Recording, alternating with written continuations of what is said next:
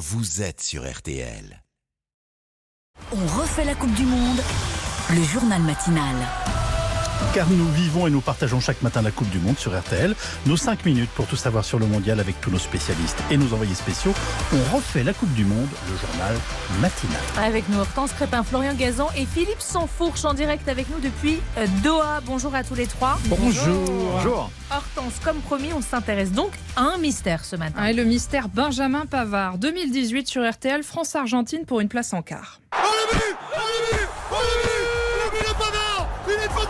Le défenseur inscrit ce qui sera élu plus beau but de la compétition. Quatre ans plus tard, scénario bien différent. Un seul match disputé depuis le début du mondial. Le premier, France-Australie, puis un tacle de Didier Deschamps. J'ai eu plusieurs échanges avec lui et, je considère qu'il est, qu'il est pas dans de bonnes dispositions. Alors vous me dire, c'est physique, c'est la tête. Évidemment que le premier match ne l'a pas aidé, mais euh, voilà, c'est pour ça que j'ai fait un, choix différent. Philippe, qu'est-ce qui lui arrive à Benjamin ah Pavard? Bah, déjà, il n'a pas été bon, hein, comme vous le disiez, euh, sur ce premier match face à l'Australie. Il est euh, totalement impliqué sur le, but encaissé. Mais on a envie de dire, ça peut arriver. C'est un défenseur, mmh. ça arrive, euh, fréquemment, ce genre de situation. Donc, on a tous été très surpris de le voir sanctionné aussitôt, remplacé par Jules Koundé dès le deuxième match. Mais surtout, les propos de Didier Deschamps que l'on vient d'entendre interviennent après le troisième match, quand le sélectionneur justifie pourquoi. C'est désormais Axel Dizazi qui a joué pour sa première sélection toujours à ce poste inédit euh, d'arrière droit pour, pour le Monégasque. Ça veut donc dire que Benjamin Pavard est passé numéro 3. Ça ressemble à une sanction et commencer à courir le bruit d'un problème de comportement, un éventuel clash avec le sélectionneur.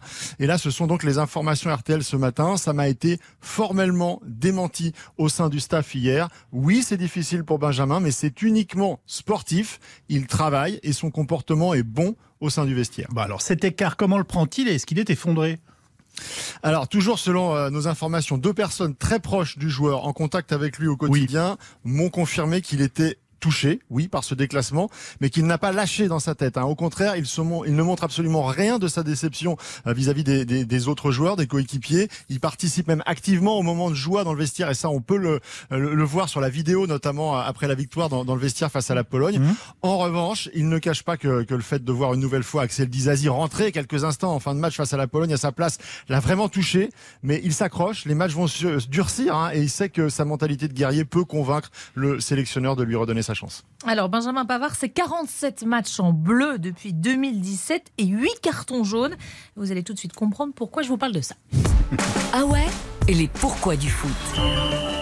Eh oui, parce que Florian, vous nous parlez ce matin des, cartons que sort l'arbitre. Eh pourquoi sont-ils jaunes et rouges Eh oui, ces cartons, ils sont nés il n'y a pas si longtemps hein, d'ailleurs, puisque leur première apparition, c'était pour la Coupe du Monde 1970. Et alors pourquoi ont-ils été créés du coup? Eh bien la raison, Yves, elle se trouve dans la Coupe du Monde précédente, celle ah. de 66 en Angleterre. En quart de finale, le pays hôte affronte l'Argentine, un match très houleux hein, pour des raisons euh, politiques, remember les Malouines. Tant et si bien qu'au bout d'une demi-heure de jeu, le capitaine argentin Ratine pète un plomb, il s'en prend violemment à l'arbitre arbitralement Monsieur Kreitlein qui décide de l'exclure. Enfin, essaye de l'exclure. Pourquoi il n'y parvient pas? Eh bien, Hortense, la barrière de la langue, l'Argentin ne comprend pas du tout le motif de son expulsion, donc bah, il refuse de sortir. Ça va prendre 5 bonnes minutes pour qu'il accepte la sanction. Présent au match, Ken Alston, un arbitre anglais, se dit qu'il faut inventer un code international visuel pour faire comprendre les décisions de l'homme en noir. Bon, ok, très bien, mais alors pourquoi jaune et rouge? Eh bien, c'est au volant de sa voiture, en entrant du match, qu'il a un flash. en voyant les couleurs d'un feu de signalisation, un feu rouge, il dit qu'il faut faire pareil. Jaune pour l'avertissement, rouge pour le stop, donc l'expulsion. Et depuis, c'est comme ça que ça roule sur les pelouses du monde entier. Bon, et alors j'ai découvert, ce qu'on cherchait les statistiques sur le nombre de cartons euh, attribués depuis le début de cette euh, Coupe du Monde. aucun joueur, oui, et alors aucun joueur n'a reçu de carton rouge après la première journée de phase de groupe, soit après les 16 premiers matchs. Ça n'était jamais arrivé en 36 ans dans une Coupe Ça veut dire qu'ils ont eu des consignes. Oui, puis qu'on se tient bien sur les Merci. Non, j'en suis pas sûr, moi. Merci beaucoup, Florian. Hortense, on, a une nouvelle affiche pour l'écart. Oui, toute première séance de tir au but dans ce mondial, c'était hier. La Croatie élimine le Japon après un score d'un partout en, prolongation. Les finalistes du dernier mondial feront face vendredi au, Brésil, qualifié face à la Corée du Sud, 4 buts à 1. But sur pénalty de Neymar pour son retour. Et deux matchs aujourd'hui. Le vainqueur de Maroc-Espagne à 16h affrontera samedi celui de Portugal-Suisse qui se joue à 20h. Bon, on n'a pas encore joué au, jeu des pronostics pour euh, euh, samedi prochain. On vous parlait en revanche du pronostic gagnant d'Emmanuel Macron pour les huitièmes de finale. Euh, pour les quarts, pour l'instant, lui non plus ne se mouille pas trop. Écoutez-le au micro de Marie Guerrier. J'affine les choses, je le ferai la veille euh, ou l'avant-veille, mais parce qu'il faut voir la feuille de match. Je donne pas le score aujourd'hui, mais je pense euh, que samedi prochain 20h, soyez devant le poste de télévision pour soutenir les Bleus, mais je pense qu'on gagne.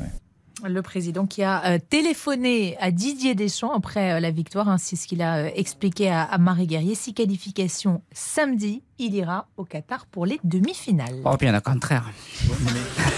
je pense qu'on gagne, c'est pas très encourageant quand même. Hein. Oui.